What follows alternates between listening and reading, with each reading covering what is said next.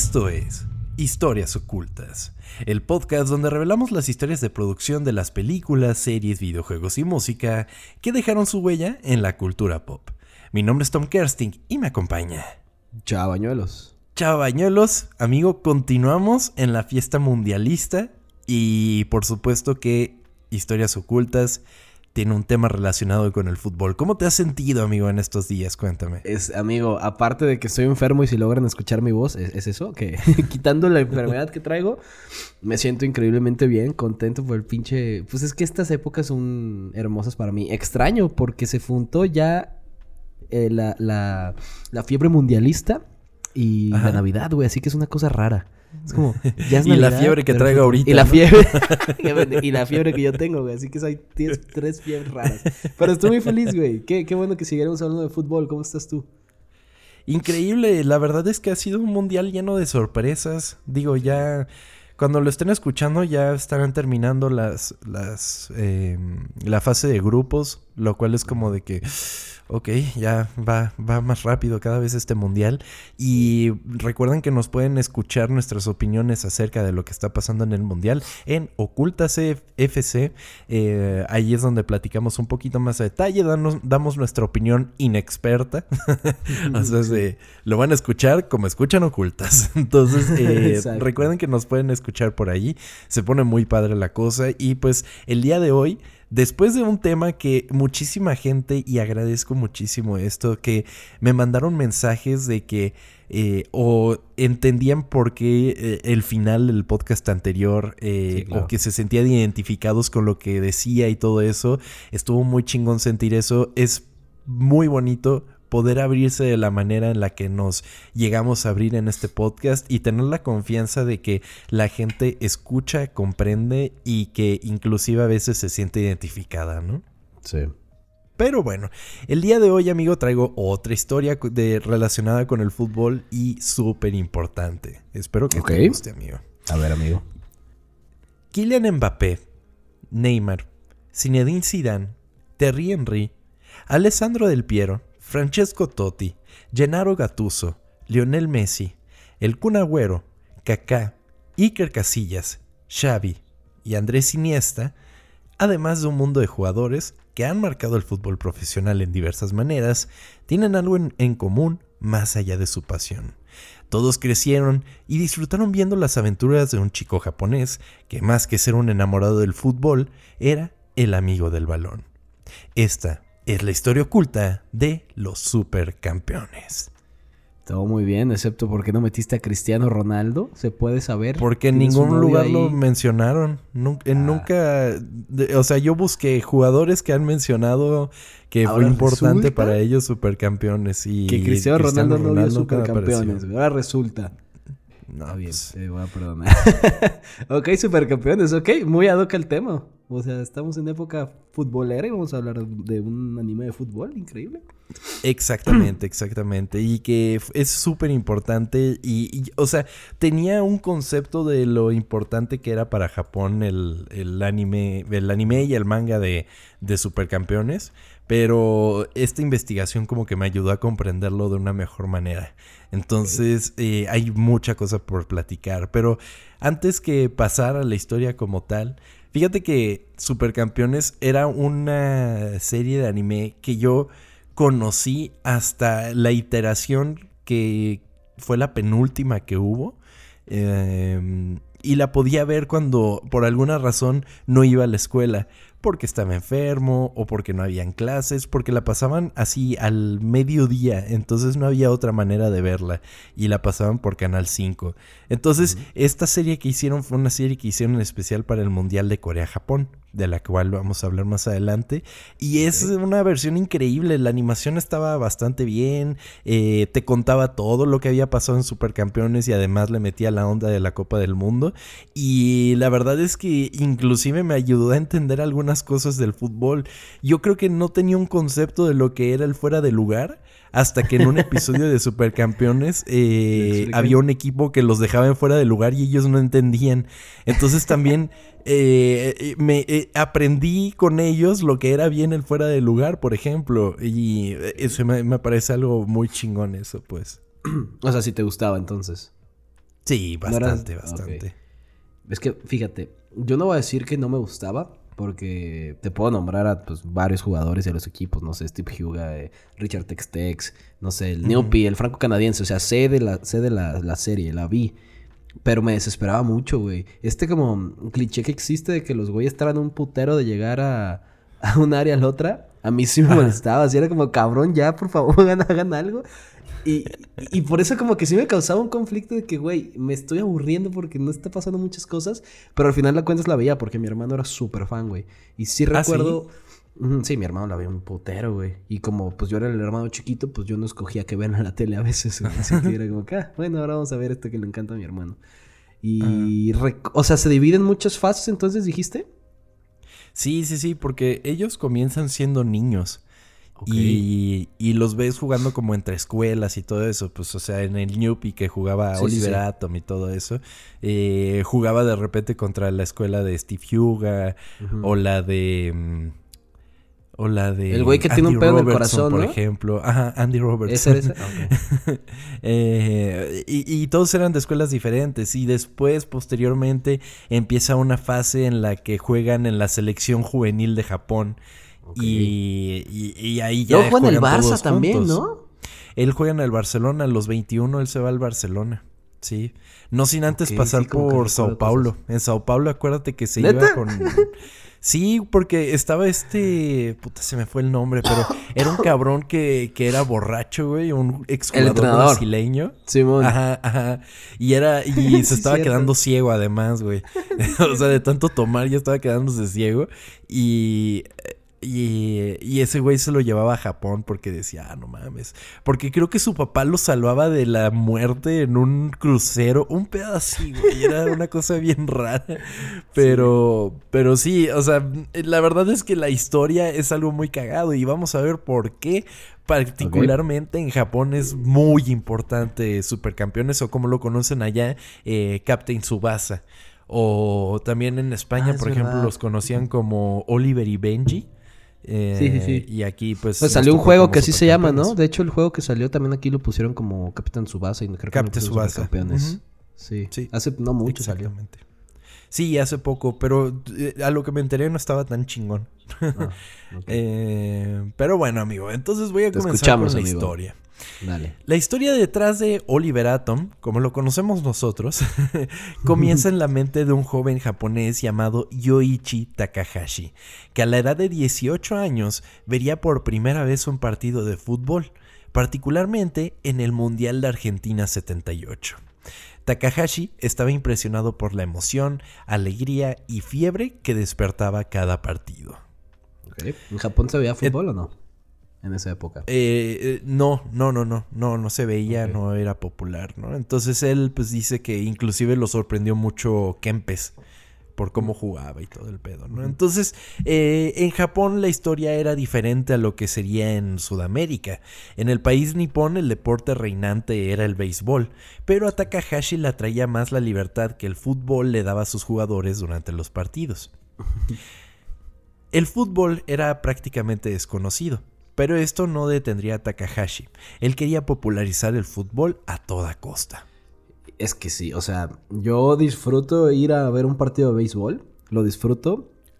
Pero. no vas a ver el partido. O sea, sí, exactamente. Y mucha, mucha gente este, fanática del béisbol se enoja por esto, pero por eso mismo está envejeciendo tanto la afición del béisbol, porque es que, güey, sí puede llegar a ser aburrido para gente que no lo ve. Y te vas, no sé, competencias, digamos, básquetbol, que es pues todo en putiza, o fútbol, que sí, de repente sí se paran los, eh, los tiempos y así, pero es como constante, acá es como... Sí. Pero sí. Sí, exacto. Va- va- vas por otras cuestiones, amigo. Sí, no, güey, la- pero güey, la, la fiesta que se arma viendo un partido de béisbol en ningún otro lugar, la neta. Ah, sí, eso Está- es muy chingoncísimo. Güey, chelitas, guasanas, una marquesita, no mames, se antoja ir, güey. Takahashi terminaría así sus estudios y se convertiría en un artista de manga, por lo que su siguiente idea sería mezclar sus pasiones creando un manga de fútbol. El primer reto al que se enfrentaría sería comenzar desde cero, ya que no existían manga- mangas del mismo género.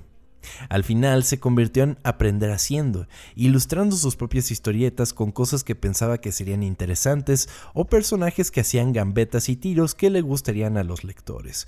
Porque te acuerdas que, por ejemplo, Steve Huga tenía el tiro del tigre, ¿no? Uy, sí, Eh, es cierto, sí. eh, Tom Misaki hacía el tiro del águila. Eh, Luego los dos, los dos hermanos, eh, como la chilena al mismo tiempo, ¿no? ¿Cómo se llamaba eso? Ajá, los hermanos. Co- algo así. Cogioto, algo así, sí. Sí, que tiraban los dos al mismo tiempo. Sí, eh, Oliver Que se Atom parecen era al más chafa Chicharito, porque él tenía el... Eh, Oliver Atom era el como el que tenía el más chafita porque él tenía el tiro con chanfle. Y, Ay, pues, güey, sí, sí. ¿Me vas a decir que tú cuando, jugaba- cuando jugabas fútbol de chiquito no hacías eso? De que gritabas, tiro del tigre y hacías tu mamada. No, güey. No, no, es Porque yo era defensa. tus- Ah. Y ay, güey, pues despejado. Bueno, porque también este Hyuga decía, no lo permitiré. Ajá, Yo repetía mucho eso. ¡No lo permitiré! Y se Sí, barría, güey. ¿no? No, es que Ay, además güey. era una exageración estúpida, güey. Porque Sí. me acuerdo el... cu- cuando, por ejemplo, eh, se peleaban por un balón y los dos lo pateaban al mismo tiempo, así con todas sus Sí, güey. fuerzas, güey. Y el pasto se movía y ellos se quedaron en la misma posición de que... Güey. O cuando Benji Price le tiraban, güey, se la desviaban y el cabrón con las dos patas en el poste se impulsaba para llegar al otro poste. no, güey. ese era Richard Tex Tex. ¿Ese era Richard Tex Tex? Ah, bueno, una Sí, mamada, de era todos modos. Tex Tex, Benji Price era el de, la, que- el de la gorra, el que entonces. corría El que corría un poste, güey, y brincaba para el otro lado, de güey, su no puta, qué mamada. Y luego el balón, ya lo habían parado y el balón seguía girando en sus manos, güey. Ay, no, güey. Qué. O le salía un mito, ¿no? Así de... Simón. Sí, sí me acuerdo, güey. Increíble, increíble. También en el... No sé si en el anime, pero en el cómic tengo entendido que salió inclusive Jorge Campos, güey. No mames. Y que... Ajá, sí, sí, sí. Y que ese cabrón, pues, era el portero, por supuesto. Pero agarraba el balón, güey, y se iba. Y, y- y así seguía, güey. Pinche Jorge Campos. Pues en la vida real hacía lo mismo, güey, pero... pero- Sí, exacto. Ay, sí, sí, cabrón. sí. Entonces se supone que, por ejemplo, pues el manga obviamente es a blanco y negro, ¿no? Entonces, la primera vez que ves a Jorge Campos lo hicieron a color por el uniforme. Entonces querían Ah. demostrar que era tal cual ¿Que sí era Jorge él? Ah, Ajá, ah, sí, sí. O sea, como lo hacían ahí, porque te acuerdas que eh, se inventaban como, o sea, era como nombre genérico de la nación y Ah, claro. lo hacemos parecer a otro jugador, ¿no? Entonces, claro. eh, eh, pues lo mismo aplicó con Jorge Campos, güey. Sí, claro. Si bien el fútbol no era explorado en el manga, existían otros mangas deportivos. Por supuesto, o sea, no, eh, no fue el primer manga deportivo, pero según Takahashi, estos fallaban en un aspecto importante. Casi nunca representaban la experiencia completa de un partido de principio a fin. Esto lo llevó a crear una narrativa que fluía y refluía durante los partidos. Eh, mucha cosa era como del drama fuera de la cancha y todo ese pedo, Sí. ¿no? Y, y Supercampeones era el partido. Ajá, Ajá. ajá. Inclusive, ¿te acuerdas que tenía, bueno, no tenía, eh, había una morrita que era como su porrista principal Sí. y de que se veía leguas que le encantaba a Oliver, güey, y el vato, Sí, no, yo en el fútbol. No, yo puro fulbo. No puedo, tengo fulbo. Hay una, edad- hay una edad que sí, sí, güey, yo era así, de que, no mames, la- las, las niñas ya están interesadas en los niños, güey. Sí, y güey. tú en la pendeja de que, ay, el fútbol. Sí, güey, de que eran fiestas de alguien, güey, y los niños se juntaban a hacer, pues a jugar fútbol y las niñas eran, ay, vamos a bailar, güey, si tenías de que 13 años, güey. Tú, no, quiero jugar. Ah, sí. Se trajeron la- el, el balón. Sí. Sí, güey. Oye, ¿por qué vas al entierro de tu abuela con tacos? Pues si se arman las retas, uno nunca sabe. Los tíos llorando y los primitos haciendo la reta. La falta de popularidad del fútbol en Japón llevaría a que fuera difícil vender su idea a las casas editoriales. Y cuando finalmente encontró al famoso publisher llamado Shueisha, eh, obtener la, la aprobación para escribir el manga por parte de su editor tomó entre 2 y 3 años, lo que también fue difícil ya que era su primer manga. O sea, se- no, no, no solo era el hecho de que era sobre un tema que no era popular en Japón, sino que también el cabrón, pues apenas se le estaba empezando, era su primer Sí, manga. quién sabe tal si cual. está tan chido, ajá. Ajá, exactamente. Takahashi pensó que utilizar niños como personajes resolvería el problema de la falta de interés de Jap- en Japón del fútbol. Así, eh, dichos niños crecerían a la par de una nueva generación en el fútbol nipón. Así, los niños más pequeños se identificarían e, ingre- interesarían en el deporte con el sueño de que algún día se creara una liga profesional en Japón. Cuando porque tú no había Japón, fútbol. Este, me acuerdo que fuiste en época de mundial, ¿no? Sí, fui cuando o- empezó Rusia. Y viste un partido de Japón, ¿no? Sí, algo así me Sí. has platicado. ¿Y qué tal? Sí. ¿Cómo viste el pedo? Eh, lo que pasa es que, o sea, lo vi con chavos, o sea, tendrían poco menos de mi edad. Y pues estuve con ellos cotorreando y estuvimos ahí tomando la chela. Y pues sí se emocionaban, pero, pero no nivel aquí, güey. O sea, Sí, no. la verdad es que son un tantito recatados, por lo menos eh, viéndolo por la tele, pues. O sea, Sí, lo, lo hablamos, este, el episodio de Ocultos FC, de un video donde se ven que los japoneses ganan el partido contra Alemania en- y están en Ajá. y todos de, ok, bravo, sigamos sí, trabajando. continuamos. Continuamos con nuestra vida, ¿no? Sí. Es más, quebranté mi honor al levantarme a ver el partido un segundo, ¿no? Sí. Pues eh, entonces no había una liga profesional en Japón. Lo, lo máximo que había eran ligas, pero eran ligas como amateur, por ejemplo. Takahashi creó así a Tsubasa Osora, el protagonista de su historia que compartiría con los lectores un relato de crecimiento con el fútbol en su vida, llevándolo desde el fútbol amateur en su escuela primaria en Japón hasta otros equipos en otros países, así como la selección nacional de Japón. Tsubasa sería un jugador talentoso y su posición habitual es de mediocampista, pero a veces juega como delantero. Él es un 10 tal cual. Eh, Sí, literal. eh, sí, Oliver es un 10 tal cual. El delantero era Steve Huga. De, pero, pero pues también era bastante habilidoso. Eh, pero cómo es que le meterían interés a las historias de, de- de Oliver Atom. Los personajes a los que enfrentaría Subasa serían diseñados con habilidades y capaces- capacidades diferentes o incluso superiores a las del protagonista. De repente era como mucho mejor el otro cabrón, pero pues como Oliver Atom era amigo del balón, güey, y él no se rendía, al final ganaba. Eh, en toda la historia del manga, eh, Tsubasa perdió nada más un partido, güey. No mames. Solo un partido. Todos los demás ¿Cuál? los ganaba. Ay, no sé, güey. ¿Cuál? Ah, yo pensé que me ibas a decir, no sé, perder la final del mundial o algo así. No mames, tanto para perder esa mamada. El último partido lo pierde. Sí, ya sé, güey. No, no, no. O sea, se- eh, o sea, pierde un partido y todos los demás, victorias o empates, pues. ¿Alguna vez viste Atlético San Pancho? Sí, por supuesto, amigo. No mames, me, me recordó mucho ahorita eso. Me mamaba Atlético San Pancho, güey. Adoraba Sí. esa película, güey. Qué bonita era. El product placement de Coca-Cola, todo lo que da. Totalmente, Me güey. La pinche vaca con el balón en el cuerno, güey. Sí. La copa Coca-Cola, güey. O sea, no mames. En esa época había una. Coca-Cola en el estadio Azteca así gigante en los, en los asientos, güey. O sea. Ah, sí, pintada, ¿no? Sí, güey.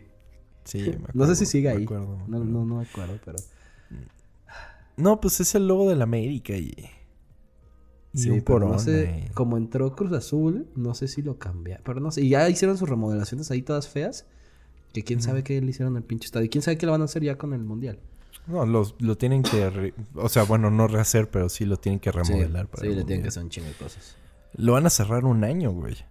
Ujú. Sí. Pues es que sí necesita rem- remodelarse, güey. Sí, totalmente. Pues, eh, ok, continuando con esto. eh, por ejemplo, uno de sus primeros rivales fue Jun, eh, Jun Mizuki. Eh, quien tenía habilidades que superaban a las del protagonista, lo que llevó a que Takahashi le diera a Mizuki una condición cardíaca que equilibraría el partido entre sus equipos. Eres muy bueno, tienes que tener. Es, es que sí, te tienes que morir. O sea, ese cabrón si jugaba más de 10 minutos, el cabrón se moría, pero era una verga, güey. O sea, cuando entraba, se chingaba a todos, güey. De hecho, está inspirado en el Kun Agüero.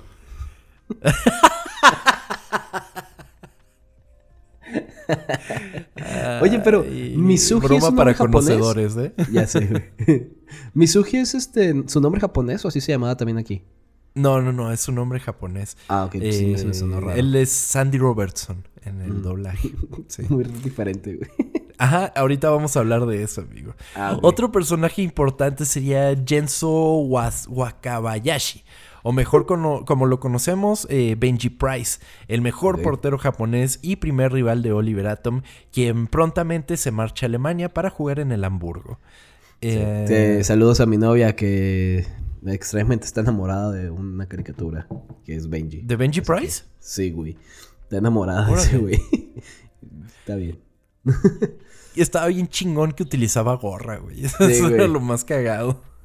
Sí, está bien. Y luego como que se la- siempre se la acomodaba, ¿no? Paraba el balón. Y nada más subía un poquito la cabeza y se acomodaba la pinche gorra. Sí, no mames. Ya no hay Pero porteros bueno. que usen gorra más que, pues, uno en Inglaterra y ya. Bueno, Sí, sí, sí, no, sí. no se acostumbra. No, ¿no? se acostumbra. Miguel Calero, que en paz descanse. Y. Y no hay otro, güey, ¿no? Que me venga a la mente nada más Nick Pope y ya. Ojalá se ponga de moda de nuevo. Por- ah, bueno, el Conejo Pérez también llegó a usar, güey, pero aquí las, las, las prohibieron. ¿Las gorras? Ah, Sí, güey. Las prohibieron. Qué mamada. No manches. Pero bueno. Bueno, es que ese cabrón estaba jugando desde que yo nací, güey. Sí, güey. y aparte ni siquiera está tan viejo ya. A ver, déjame ver cuántos años tiene. Ay, güey, 49 años. Pues. y dejó de jugar hace un año. Dejó de jugar hace un mes. sí, de hecho entró a la directiva de Cruz Azul, ¿no? Sí, algo está haciendo ahí. Creo que es entrenador de porteros o algo así, güey. ¿No lo pasaron a director deportivo, güey? La neta, no sé, te estará mintiendo. No sé qué hace el, el conejo Pérez. Algo güey. así escuché del Conejo Pérez, güey. No sé, no mames. Pero bueno. Ah, eh, mira, sí. Director ah, deportivo de Cruz. Azul. Hola, verga. Sí, sí, sí. Como hemos visto, amigo, y esto es lo que tú me estás diciendo, varios de los protagonistas de esta gran serie cambiaban de manera drástica sus nombres a comparación de la versión original debido a un tema más comercial y para que los televidentes se sientan un poco más identificados con los personajes. Eh, situación que pues terminó siendo un éxito, porque, güey, imagínate decir Genso Wakabayashi siempre, Sí, no. Entonces dices, pues Benji Price. Pero esto también era, o sea, era pensado para el público fuera de Japón, ¿no? Porque supongo que Ajá, sí, no, Wakabayashi sola- es solamente un nombre para el- normal allá. Sí, creo. seguramente. es un- pues, o sea, Genso, por ejemplo, sí. Sí, totalmente. Entonces esto solo era para afuera y también cambiaban eh, de, de nombre dependiendo de la región en francés. Eh, Benji Price se llamaba Thomas Price, una cosa así. No me acuerdo. Eh, Se llamaba Thomas porque me Se- brincó. y dije, ah, no se llamaba Fisher. Fisher Price. Ay, no mames. Ay, chavo bañuelos. Pues eh, entonces aquí van algunos ejemplos. Por ejemplo, el delantero del colegio franco-canadiense, Koshiro, Koshiro, Kojiro Hyuga, era mejor conocido como Steve Hyuga. Y ese cabrón era una verga. Era un Se badass. las playeras, ¿no?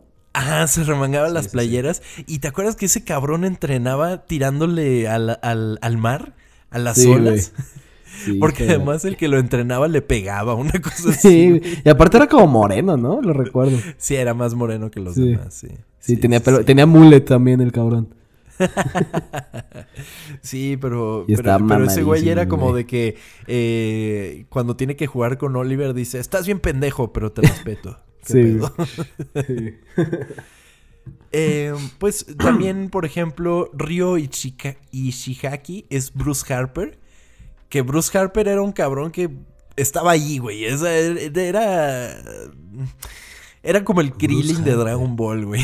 o sea, él no destacaba por nada, pero tenía No que estar acuerdo. en el equipo. Ni me acuerdo de ese Era el... eh, Inclusive Bruce Harper es el que conoce a Oliver Atom y lo lleva a jugar con, con los chicos para formar el Newpie, güey. Ah, no, Eh, ese, ese es el que se parece al chicharito, es lo que estoy viendo, sí, cierto. Sí, sí, sí, es Ah, el lo que tiene como el pelo así cortito y Sí, todo. y ya. todo eso. ¿Que ya viste que el chicharito va a jugar en el equipo de Ibai? Sí, lo vi ahora ¿Qué entrevistándose con Ibai. Wow. Taro Ya, Misaki se convertiría en Tom Misaki. Ese era mi favorito por razones obvias. Pero, pero, pero también era chido. Él, él me caía bien, Tom Misaki. El segundo, Ken Waka- Wakashimatsu, sería conocido como Richard Textex. Y quizás el más infame de todos, Jun Misugi, que sería llamado Andy Johnson. Sí. Y, y sí, pues Andy ¿Y Johnson. también era pues, japonés Andy Johnson? Sí, todos eran ¿Y por qué japoneses. se llamaba Andy Johnson, güey? Exactamente. O sea, los demás pues lo entiendo, güey. Pero Andy Johnson. Qué verga, güey. Sí, Oliver Atom, Tom Misaki, Steve Huga y Andy Johnson.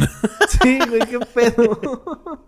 En 1981, la serie de cómics Captain Tsubasa se publicó por primera vez en el Weekly Shonen Jump de Shueisha en el número 18.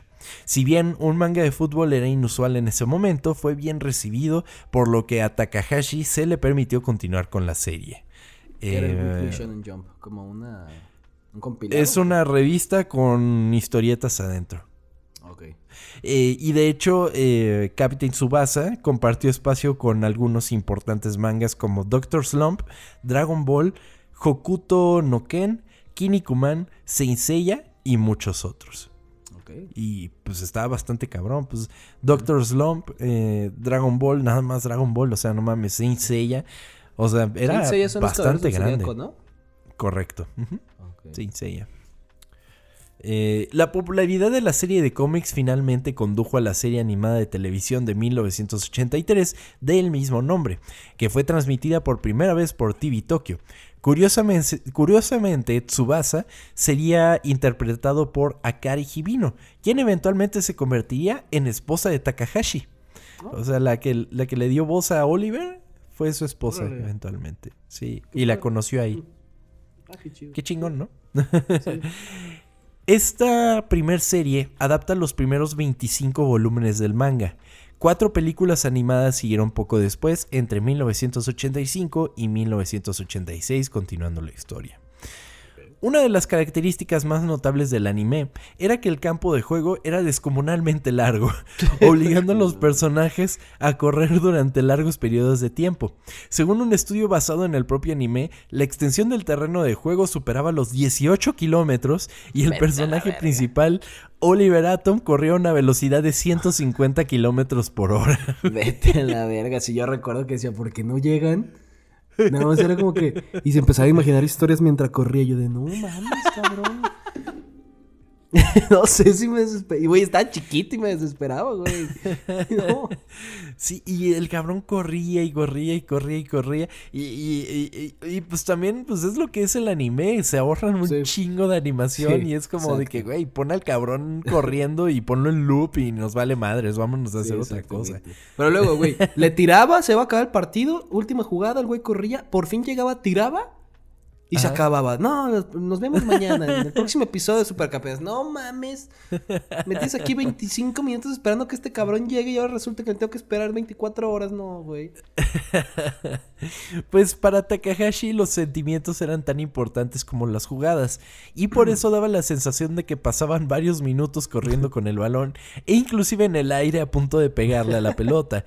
No solo se trata de explicar lo que está ocurriendo en el campo, sino también se explica en el mundo interior de los personajes. Entonces, él, él lo que le gustaba es que, por ejemplo, en el manga pues es muy fácil, pones el cuadro y es lo que te tome leer. O sea, lo lees y ya procedes claro. y pasa lo siguiente. Pero en el anime es como del cabrón tiene que decir todo su speech, tienen que venir las imágenes de sus amigos a la cabeza, Sí. mientras el cabrón se está echando una chilena, güey. O sea, Sí, güey. Ay, no. Qué desesperación. Pues después de la quiebra de Tsuchida Production, el estudio que animaba Captain Tsubasa, la serie de televisión terminó abruptamente y dejó la trama sin resolver en el último arco narrativo del manga. El público todavía estaba interesado en ver el resto de la historia, por lo que Shueisha, eh, junto con Animate Film y CBS Sony Group, produjo Shin Captain Tsubasa, una animación de video original, lo que se conoce como OVAS, y fue lanzado entre 1989 y 1990, manteniendo el elenco de voces de la serie de televisión original. Este OVA fue un éxito, a pesar de ser lanzado tres años después del final del programa de televisión. Sí, pues los dejaron con ganas de seguir viendo, güey. Si no hubo Por final, supuesto. Pues sí, Por supuesto. Que a ver, tengo una duda. Bueno, no sé si al final lo vas a decir, pero este final como que es como súper conocido. ¿Sí es cierto? No, no, no es cierto. No, o sea, no es mentira. Es un meme, es un edit que... Que, Que tomó mucha fuerza, güey. O sea, la gente se lo cree. Yo todavía tenía la duda. No, no, no. No, es, es un edit. Takahashi ya se burla de eso, güey. O sea, no, eso no pasó. No, no crean nada de que el sueño de Oliver. y- Sí, nos referimos a que de repente el güey despierta sin piernas. O sea, Ajá, mucha sí, gente que todo fue es un real. sueño, güey. Ajá. Sí, pero además, ya eso, sabes güey. cómo se ponen esas madres, por ejemplo, el de Rugrats, ¿no? Este este Ah, era sí. como, como que eran los compañeros del hospital y que todos estaban jodidos. y, Sí, qué. y por eso Andy Johnson tenía problemas del corazón. Es que este tenía más, más este, de dónde creerle, güey. Ya de los Rugrats, pues sí, es inventarle un chingo de cosas. Acá, pues, ¿sabes qué? Claro. Pues era un sueño. Aplicaste esta típica. claro, todo era un sueño al final, ¿no? No, Pues la empresa de videojuegos Tecmo comenzó su exitosa serie de videojuegos con Captain Tsubasa para Famicom en 1988. La secuela Captain Tsubasa 2 Super Striker, lanzada justo después del último episodio de la serie OVA en el 90, continuó la historia con un nueva- una nueva trama original que abarcaría otros cinco juegos de una serie exitosa para Tecmo, todos con la participación de Takahashi. Todos los OVA, así como los videojuegos, demostraron que Captain Tsubasa aún estaba en la mente del público. Pero lo que movió a Takahashi a crear una verdadera secuela fue la fundación de la J-League en 1992. Es una liga bastante reciente, la liga Sí, japonesa. Eh, entonces esto lo llevaría a escribir una continuación del manga llamada World Youth, World Youth Hen, que es como Pues- el mundial de, de- de- el mundial juvenil, pues. Ok. Pues sí debe ser una de las ligas más nuevas que hay. O sea, de Ajá. países así importantes. Creo que la de Estados Unidos es el 94. No, no, estoy mamando. 90. La MLS. Ajá, debe ser de ahí por las mismas fechas, güey. O sea, Ujú. sí es que la hicieron para que se pudiera pudieran celebrar el mundial allá. Simón. hecho. Así que son, son cosas. O sea, es muy, muy, muy, muy recientes. Sí, sí, sí, sí. Entonces, pues también eh, eh, eh, estaba siendo tan popular el fútbol que dijeron, bueno, vamos a hacerle una liga, qué pedo. Pues sí. Una nueva adaptación de anime llamada Captain Tsubasa J fue lanzada en 1994, esta vez animada por Studio Comet que fue formado por ex empleados del estudio que animó la serie original. La nueva serie de televisión que volvió a contar partes de la historia original, pero finalmente también se interrumpió debido a restricciones presupuestarias. Em, sí, nunca pueden terminarlas. Después del final de World Youth Gen en 1997, Takahashi creó dos historias cortas dedicadas al fútbol, Keeper Coach y Koshu, antes de probar suerte en una nueva serialización llamada Shudioken Field no Okami Striker Gene. ¿Por qué ¿Las es importante esto? No. Con Striker Gene, que tuvo una breve serialización en Weekly Shonen Jump en 1999, Takahashi intentó corregir un efecto no deseado causado por el éxito de Captain Tsubasa. La mayoría de los niños japoneses intentaron emular a Tsubasa y convertirse en mediocampistas, lo que significaba que la mayoría de ellos no eran delanteros naturales, una vez que se convertían en futbolistas profesionales, lo que se refleja en el hecho de que las estrellas japonesas más famosas de la época eran mediocampistas. Güey, ya me imagino a los directivos ahí de japoneses. Dile a este cabrón que se ponga a dibujar defensas, güey. No tenemos. Que, se, que haga una serie con un defensa y un portero, por favor. Qué pedo, güey. Estamos invirtiendo sentido, en güey. nuestros jóvenes. Le Sí, diciendo a claro. este cabrón que dibuje otros. Bueno, tiene sentido, güey. Si ves es que el principal es así, pues quieres ser como él. Claro, claro. Pero tampoco es como que los otros personajes no estuvieran chingones. O sea, yo tengo amigos que les mamaba Steve Huga, por ejemplo. Que era su, O sea, su sí. máximo, pues. Pero pues no era Oliver. O sea, Oliver No. era Oliver. Para abordar esto. Ah.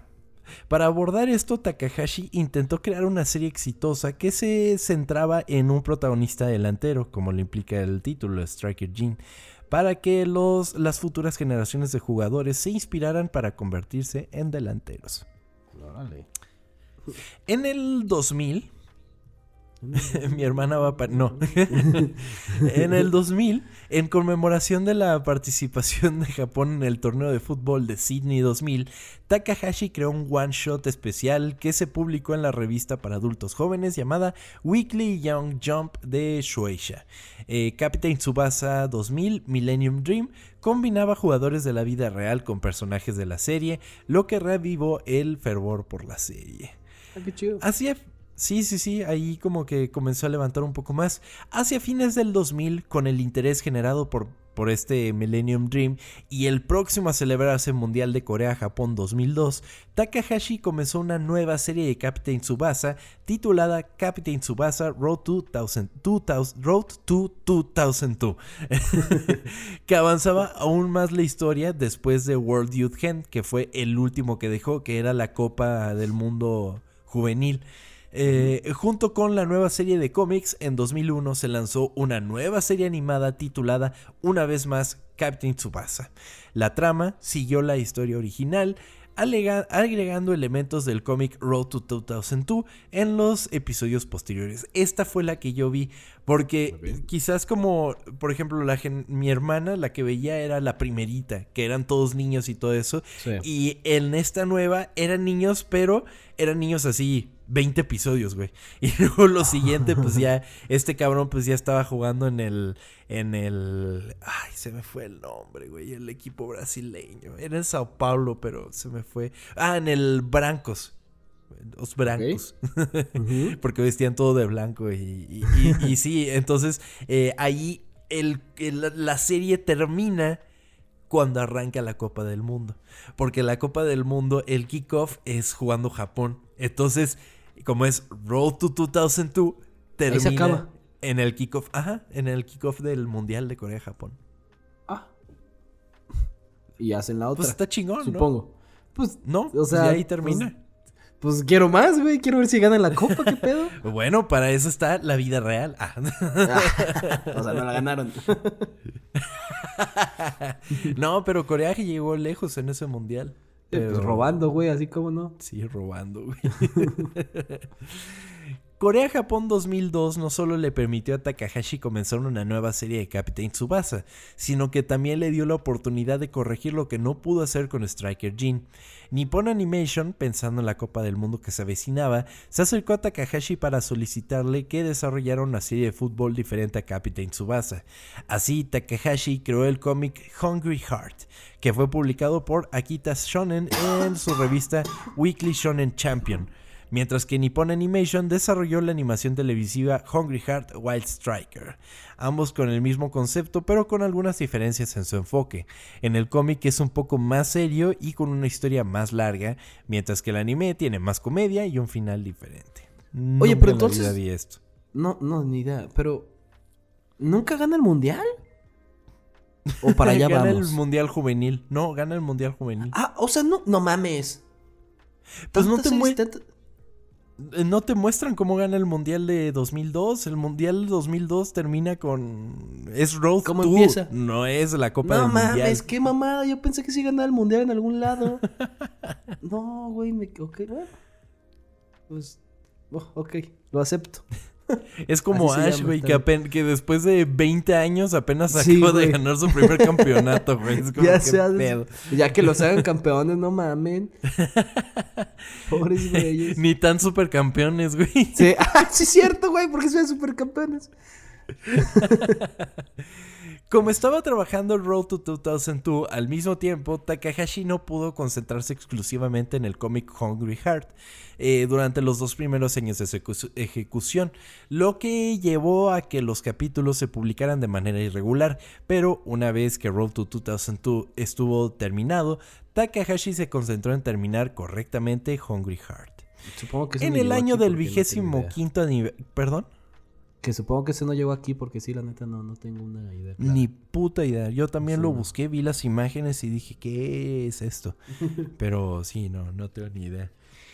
En el, en el año del vigésimo quinto aniversario, Takahashi creó una nueva secuela de la serie Captain Tsubasa con una nueva historia centrada en los Juegos Olímpicos, Captain Tsubasa Golden 23. La serie se desarrolló entre 2005 y 2008 en Weekly Young, Young Jump de Shueisha. No sería hasta 2018 que Captain Tsubasa volvería a ser llevado al anime y tuvo una duración de un año esta nueva serie. Yo, yo la O sea- viendo, vi algunos episodios, pero no, no la O sea, salió pues. hace cuatro años y no los hicieron campeones, no mames, ¿ahora qué, qué jugaban ahora? O sea, ¿qué ahora qué hacía? Y también se veía No, pues era lo mismo, güey, era lo mismo. Te No volvían a contar la historia de cuando jugaban el Ñupi, de cómo conoció a todo mundo, güey. O sea, era lo mismo. Güey, pues qué, perdón, pero qué mamada. Perdóname. Takahashi, perdón, pero qué pedo. O sea, si ya, ya sacaste la pinche serie 17 veces, ya por lo menos haz los campeones. sí, ya cámbialo. Ya, ahora sí que sean supercampeones. Pues, eh, ¿te acuerdas que pues él jugaba en el Ñupi, Oliver Atom Sí, y todo eso? Pues, eh, ¿qué dirías, amigo, si el Ñupi fuera real? El club, antes conocido como Katsushika Vituard, dio la bienvenida al mismísimo Yoichi Takahashi como nuevo presidente del club. Y este cambió el nombre del club a Nankatsu SC, que es el nombre original del Ñupi. O sea, nosotros lo conocemos Ah, como sí. el Ñupi. Sí, no se llama Ñupi. es- Ajá, Nankatsu SC, en alusión a su manga y anime mundialmente famoso, lo que atrajo la atención de muchos jóvenes de Japón, que culminó en un aumento creciente del interés por el fútbol en la nación. ¿Y este En equipo 2000 existe todavía? Eso es lo que voy. En 2021, el Nankatsu SC, que entonces era un equipo recién ascendido de la Liga Metropolitana de Tokio, hacia su debut regional, fue ascendido a la segunda división de la Liga de Fútbol de Kanto, terminando como subcampeón en 2021. Ah, ay, están. O sea, ahorita están, ¿qué están? Están en segunda. Están en segunda. Ay, Qué chingón. Sí, ahí va el sus- sus Inclusive algo muy cagado de eso es que retiraron el número 10 porque es el número de sí, Oliver güey. Atom, güey. Oye, está, chingón, güey. Yo, creo que mucha gente le va a ese equipo por lo mismo. Estoy viendo todos sus jugadores, güey. Todos son japoneses y tienen nombres japoneses, excepto uno que se llama Davison. Y es brasileño. Brasileño. Pero todos los demás, todos los demás son japoneses, güey. Qué pedo. Ay, güey. Pues eh, la historia de los supercampeones va más allá de la comprensión y la influencia, ya que si bien muchos productos pueden influir en el propio medio, algunos pueden trascender más allá y convertirse en parte vital de la inspiración para que las personas se conviertan en leyendas. Esta fue la historia oculta de los supercampeones. Muy bonito, güey. Qué, qué, Qué chingón, Estuvo ¿no? chido recordar esto, sí. Y es que, o sea, imagínate un cabrón que dice, güey, está bien chingón el fútbol, me encantaría que en Japón se, se jugara fútbol y que no lo solo inspirara a los jóvenes japoneses, sino que también inspirara a los jugadores más chingones que hemos visto recientemente, ¿sabes? O sea, O sea, sí, Para seguramente que- muchos de esos es porque lo vieron, güey. sí, exactamente. Sí, sí, sí. Y además está muy cagado que cada vez que va algún jugador importante a Japón, Takahashi le hace como su diseño en, en estilo supercampeones. Sí. Que estuve viendo los otros que mencionaste, güey. Parecen supercampeones, güey. O sea, está igualito el Hungry Heart. No, si me dices que es un equipo con el que está enfrentando Oliver Atom, me la creo, güey. Es lo mismo. Sí, güey. Sí, sí, sí. pues estaba muy chido Supercampeones. Vamos a volver a ver Supercampeones. Estaba muy ¿Hay chido. alguna forma de verlo? Yo lo empecé a ver en algún momento por Netflix. Tenían el, el, el que yo vi, el del 2002, pues. Pero desconozco si todavía está. si ver. no, por ahí debe de estar en esas de streaming de anime y así. Pero Ah, Pero sí. bueno, amigo. Pero bueno, entonces eh, recuerden que nos pueden escuchar en Ocultas FC comentando del Mundial. Entonces el de esta semana va a estar bastante bueno porque pues ya van a haber muchas cosas decididas y pues vamos a estar platicando de esa cuestión. Así es. También recuerden que nos pueden seguir en arroba ocultas, ocultas con doble porque somos muy cool en este podcast. A Chava Bañeros lo pueden encontrar en... Vanuelos Chava a Twitter y Chava Vanuelos Instagram. A mí me pueden encontrar en arroba tom-kersting en cualquiera de las redes sociales. Y recuerden que también nos pueden dejar un donativo si nuestro trabajo les parece lo suficientemente bueno. Pueden dejarnos un donativo en la plataforma coffee, co-fi.com diagonal ocultas, ocultas con doble O. Eh, como Amy Córdoba que nos mandó para nuestra botanita del partido de México contra Argentina, amigo. Muchas gracias. Eh, muchísimas gracias, Amy. De verdad. Nos cayó mal por des- después de ver ese partido, pero bueno. No, ¿cómo crees?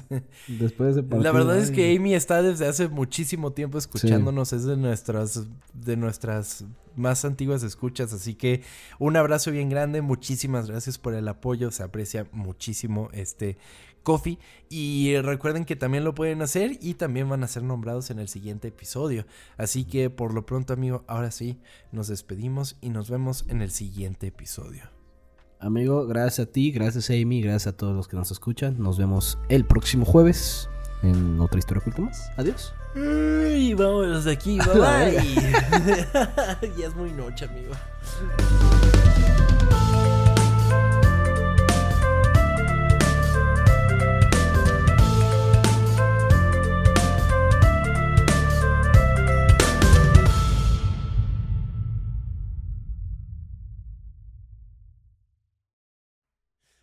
Dragon Screamer, you know you Me asustaste.